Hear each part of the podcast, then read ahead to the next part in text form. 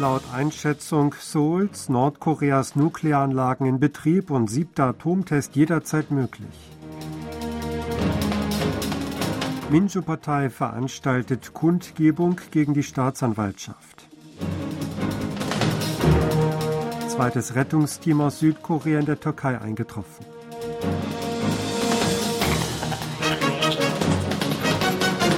Nach Auffassung des südkoreanischen Verteidigungsministeriums befinden sich Nordkoreas Nuklearanlagen im Normalbetrieb. In den Anlagen, nicht nur in Yongbyon, würden weiterhin Nuklearmaterialien hergestellt. Ein neuer Atomtest sei jederzeit möglich, wenn sich die nordkoreanische Führung dafür entscheiden würde. Wie das Verteidigungsministerium heute vor dem Parlamentarischen Verteidigungsausschuss weiter berichtete, würde Nordkorea zudem weitere Raketentests durchführen.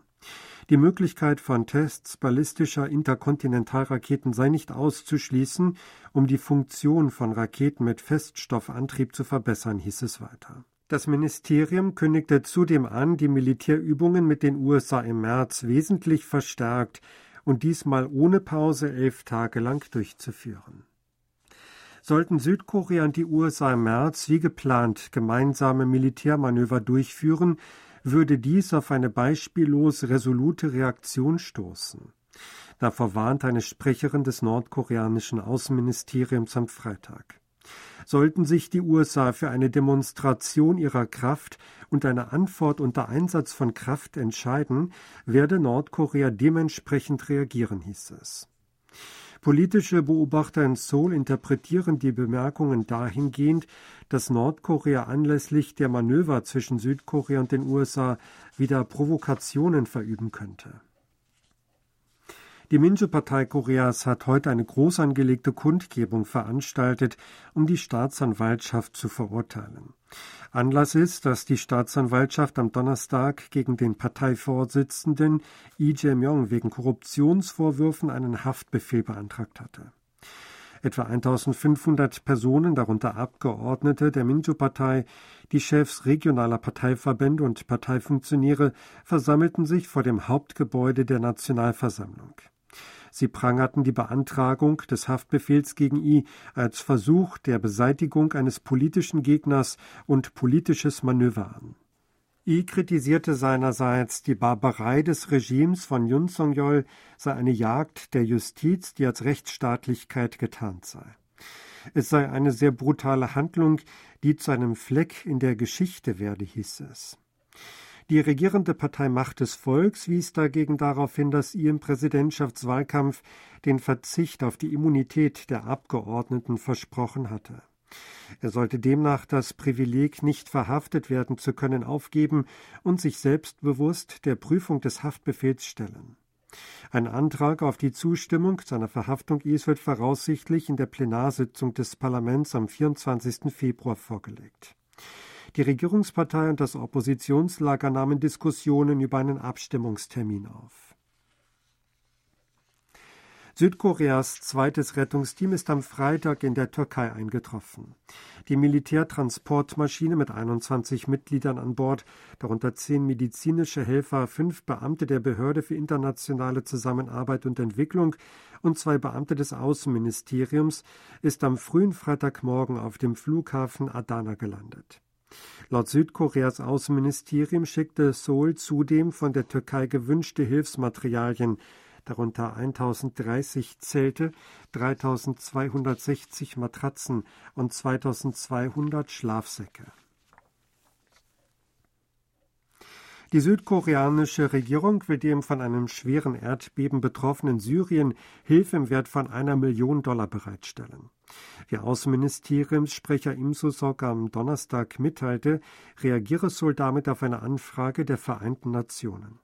Die Hilfsleistung werde indirekt über die Vereinten Nationen erfolgen. Südkorea und Syrien unterhalten keine diplomatischen Beziehungen miteinander. Außenminister Park Jin hat bei einer von Südkorea und den Niederlanden gemeinsam veranstalteten internationalen Konferenz über künstliche Intelligenz im Militärbereich Engagement gefordert, um den Missbrauch von KI für militärische Zwecke zu verhindern.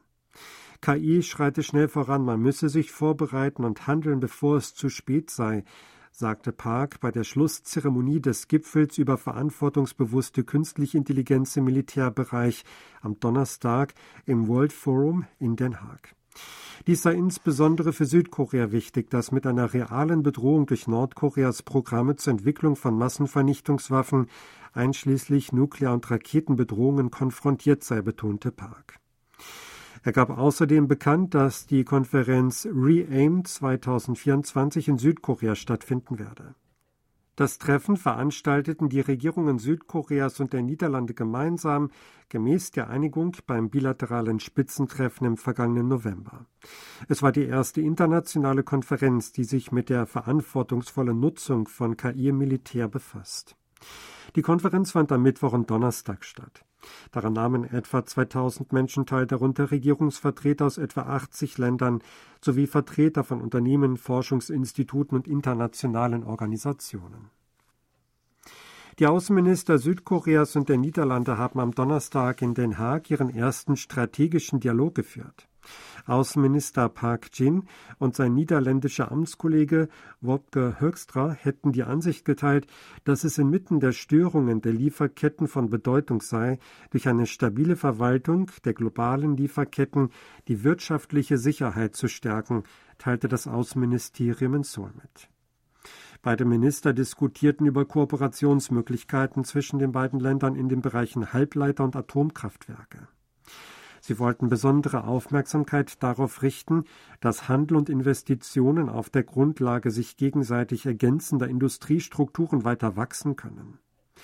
Ein Beamter des Außenministeriums sagt einem Journalisten der Nachrichtenagentur Yonhap in Holland, die Niederlande produzierten Halbleiterausrüstung, während Südkorea damit Halbleiter herstelle.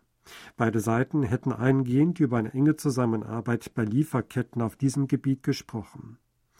Der niederländische Halbleiterausrüster ESML ist de facto der einzige Hersteller von EUV-Lithografiesystemen in der Welt, die für den Mikroprozess bei Halbleitern zwingend erforderlich sind. Die südkoreanische Regierung hat beschlossen, die Zahl der Linienflüge nach China zu erhöhen. Angesichts der stabilisierten Covid-19-Lage in China wird die wöchentliche Zahl bis Ende des Monats von 62 auf 80 erhöht werden. Ab März soll es pro Woche etwa 100 Linienflüge zwischen beiden Ländern geben, sagte Ministerpräsident Han Dok-soo am Freitag. Über die mögliche Aufhebung von weiteren solchen Bekämpfungsmaßnahmen für Einreisende aus China, darunter PCR-Tests vor und nach dem Flug, werde nächste Woche entschieden werden. Nach der Wiederaufnahme der Ausstellung von Kurzzeitvisa für Reisende aus China ist bei den Infektionszahlen in Südkorea keine Änderung feststellbar. LG Chem hat 75 Millionen Dollar in einen US-amerikanischen Hersteller von Lithium-Batterien investiert. Wie Südkoreas führendes Chemieunternehmen am Freitag mitteilte, würden etwa 6 Prozent der Anteile am US-Hersteller Piedmont Lithium erworben, um eine stabile Versorgung mit dem Schlüsselmaterial für Elektroautobatterien sicherzustellen. Das Unternehmen habe sich außerdem 200.000 metrische Tonnen des Lithiumminerals Spondumen von North American Lithium gesichert. Die Lieferungen durch das Unternehmen, an dem Piedmont Miteigentümer ist, sollen ab dem dritten Quartal 2023 über einen Zeitraum von vier Jahren erfolgen. Piedmont hält 25 Prozent der Anteile an der Mine von North American Lithium, in der das Lithiumerz gefördert wird. LG Chem könne aus 200.000 Tonnen Spondumenkonzentrat etwa 30.000 Tonnen Lithium gewinnen. Dies würde für die Herstellung von 500.000 Batterien für Elektrofahrzeuge reichen, teilte das Unternehmen weiter mit. Korean Film Council, eine öffentliche Institution zur Förderung der Filmindustrie in Südkorea, veranstaltet in China ein koreanisches Filmfest. Das Büro der Einrichtung in China teilte mit, gemeinsam mit dem koreanischen Kulturzentrum in Shanghai vom 17. bis 25. Februar an dessen Sitz ein koreanisches Filmfestival zu veranstalten. Laut dem Filmrat werden insgesamt 15 Filme aufgeführt. Der Eröffnungsfilm ist Hand. Die Veranstaltung stelle das erste koreanische Filmfest in China seit neun Jahren dar, hieß es weiter.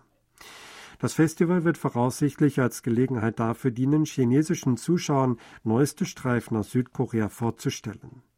Aufgrund der als Reaktion auf die Stationierung des US-Raketenabwehrsystems THAAD verhängten Restriktionen für koreanische Kulturprodukte ist die Aufführung südkoreanischer Filme in den Kinos in der Volksrepublik seit langem ausgesetzt.